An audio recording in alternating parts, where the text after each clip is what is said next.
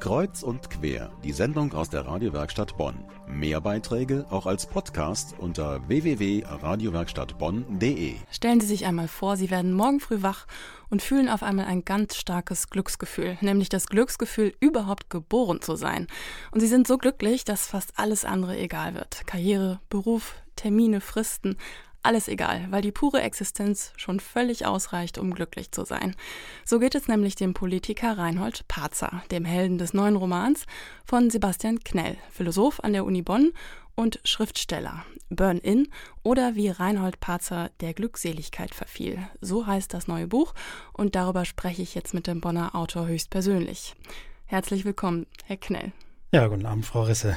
Philosoph und Schriftsteller, eine seltene Kombination, darüber sprechen wir später. Jetzt aber erstmal zu Ihrem Roman. Was hat Sie dazu inspiriert, ein Buch über die Glückseligkeit zu schreiben?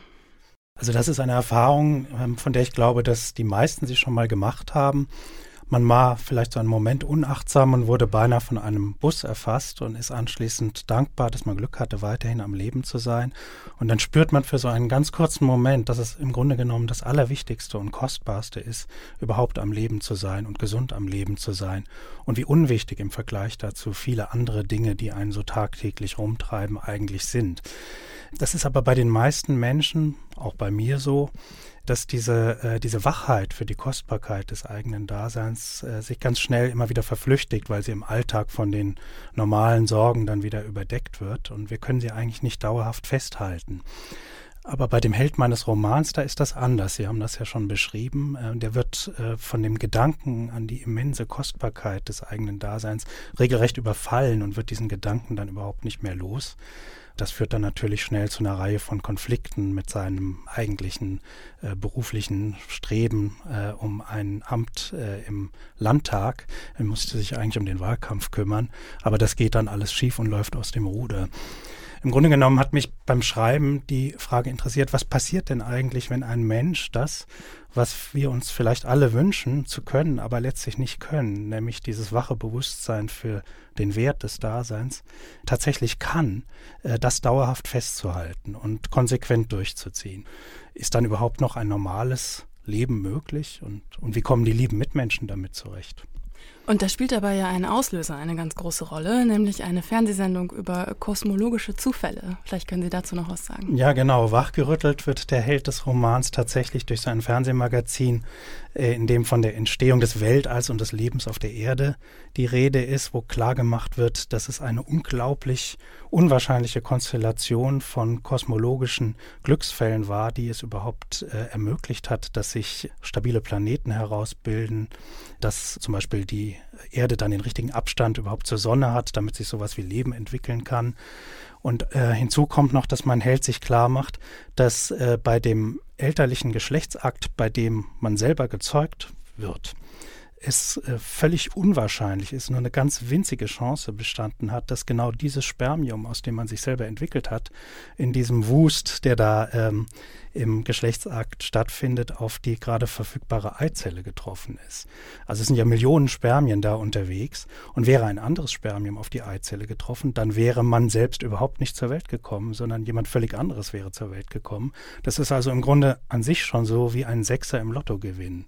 Das ist bei uns allen so. Ja, und wie Reinhold Patzer sich fühlt, das hören wir jetzt mal mit einem Ausschnitt aus dem Buch. Sebastian Knell mit einem Ausschnitt aus Burn-In. Was auch immer dort drüben auf der Brücke geschah, eines stand so unverrückbar fest wie die seit Urzeiten unvermindert anhaltende Explosion des Universums. Über den ausufernd bunten Strauß der Geschehnisse, die sich zu Lande und zu Wasser abspielten, konnte ich Zeugnis ablegen. Denn ich war hier, Potztausend, ich war dabei, stand mittendrin in dieser unermüdlich brodelnden Welt und trug zur wachen, aufmerksamen Besiedelung des Planeten bei.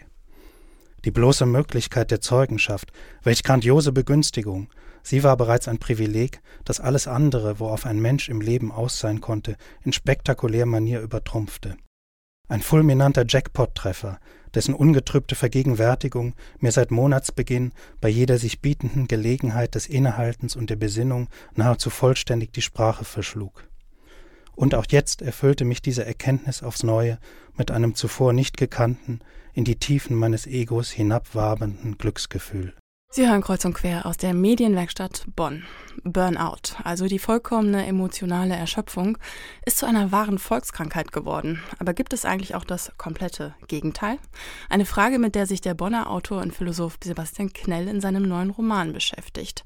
Burn-In, so der Titel seines Buches. Herr Knell, wir haben eben schon über dieses besondere Glücksgefühl Ihres Romanheldens gesprochen. Jetzt zu diesem besonderen Titel. Man denkt da ja direkt an Burnout. Ist das gewollt? Ja, auf jeden Fall. Auf der einen Seite ist es ja so, dass im Laufe der Romanhandlung die Ehefrau meines Helden, ähm, weil sie den Verdacht hat, äh, dass er an einem Burnout leidet, ihn zu einem Psychotherapeuten schickt. Der Verdacht ist auch naheliegend von außen betrachtet, weil er eben zum Beispiel anstatt sich um den Wahlkampf zu kümmern, sich in den spießigen Schrebergarten seines Hausnachbarn zurückzieht und dort den ganzen Tag herumlungert und äh, über das Rheintal blickt und seine bisherige Zielstrebigkeit zu verlieren scheint. In Wirklichkeit ähm, kann man aber natürlich sagen, dass er ähm, das glatte Gegenteil eines Burnout hat. Denn Burnout-Kranke, die äh, sind ja eben erschöpft und äh, irgendwie unglücklicher, äh, jedenfalls unglücklicher, als sie äh, gemessen an ihren Lebensumständen eigentlich sein sollten. Während mein Held Reinhold Parzer jemand ist, der äh, offenbar glücklicher ist, ähm, als er gemessen an äh, seiner Lebenssituation sein sollte. Er ist geradezu auf eine irritierende Weise zufrieden, obwohl er aus Sicht seiner Mitmenschen überhaupt keinen nachvollziehbaren Grund dafür hat, was auch dazu führt, dass er dann eben mehr und mehr aneckt und äh, zum Teil auch für verrückt gehalten wird. Dieser Psychotherapeut, der bemüht sich dann relativ verzweifelt, diese anfängliche Burnout-Vermutung irgendwie zu bestätigen, aber das gelingt nicht und diese Therapiegespräche entwickeln sich dann mehr und mehr zu so etwas merkwürdigen, auch grotesken philosophischen Auseinandersetzungen zwischen dem Therapeuten und meinem Helden. Und die Philosophie, die spielt ja auch eine große Rolle in Ihrem Buch. Also ähm, die philosophische Debatte, was braucht es eigentlich, um glücklich zu sein, liegt dem ja ein wenig zugrunde. Würden Sie sagen, man kann diese Debatte leichter verstehen, wenn man Ihr Buch liest? Also ich denke schon, dass es bestimmte philosophische Fragen gibt, äh, bei denen ein literarischer Zugang ähm, sich anbietet und hilfreich ist. Und dazu gehört sicherlich auch die Frage nach dem Glück. Man kann natürlich in der wissenschaftlichen Philosophie äh, Theorien über das Glück aufstellen und diskutieren. Da gibt es auch sehr kluge und lesenswerte Sachen. Aber ich denke, ähm, bestimmte Erfahrungen, die sich mit Aspekten unseres Daseins verbinden, wie etwa dem Glück, äh, die lassen sich eben in einer besonderen Eindringlichkeit nur auf literarischer Ebene einfangen, jedenfalls eindringlicher, als das eine wissenschaftliche Darstellung kann. Und jetzt haben wir es hier im Falle meines Romanhelden auch mit einer ganz speziellen und eigentlich merkwürdigen Glückserfahrung zu tun, nämlich der Erfahrung, dass das scheinbar aller Selbstverständlichste nämlich das eigene Dasein, das nackte Existieren, etwas zutiefst Unwahrscheinliches und Zufälliges und dadurch aber ungeheuer Kostbares ist. Sie sind als akademischer Philosoph an der Universität Bonn tätig, haben promoviert und habilitiert. Wie sind Sie denn jetzt zusätzlich zum literarischen Schreiben gekommen?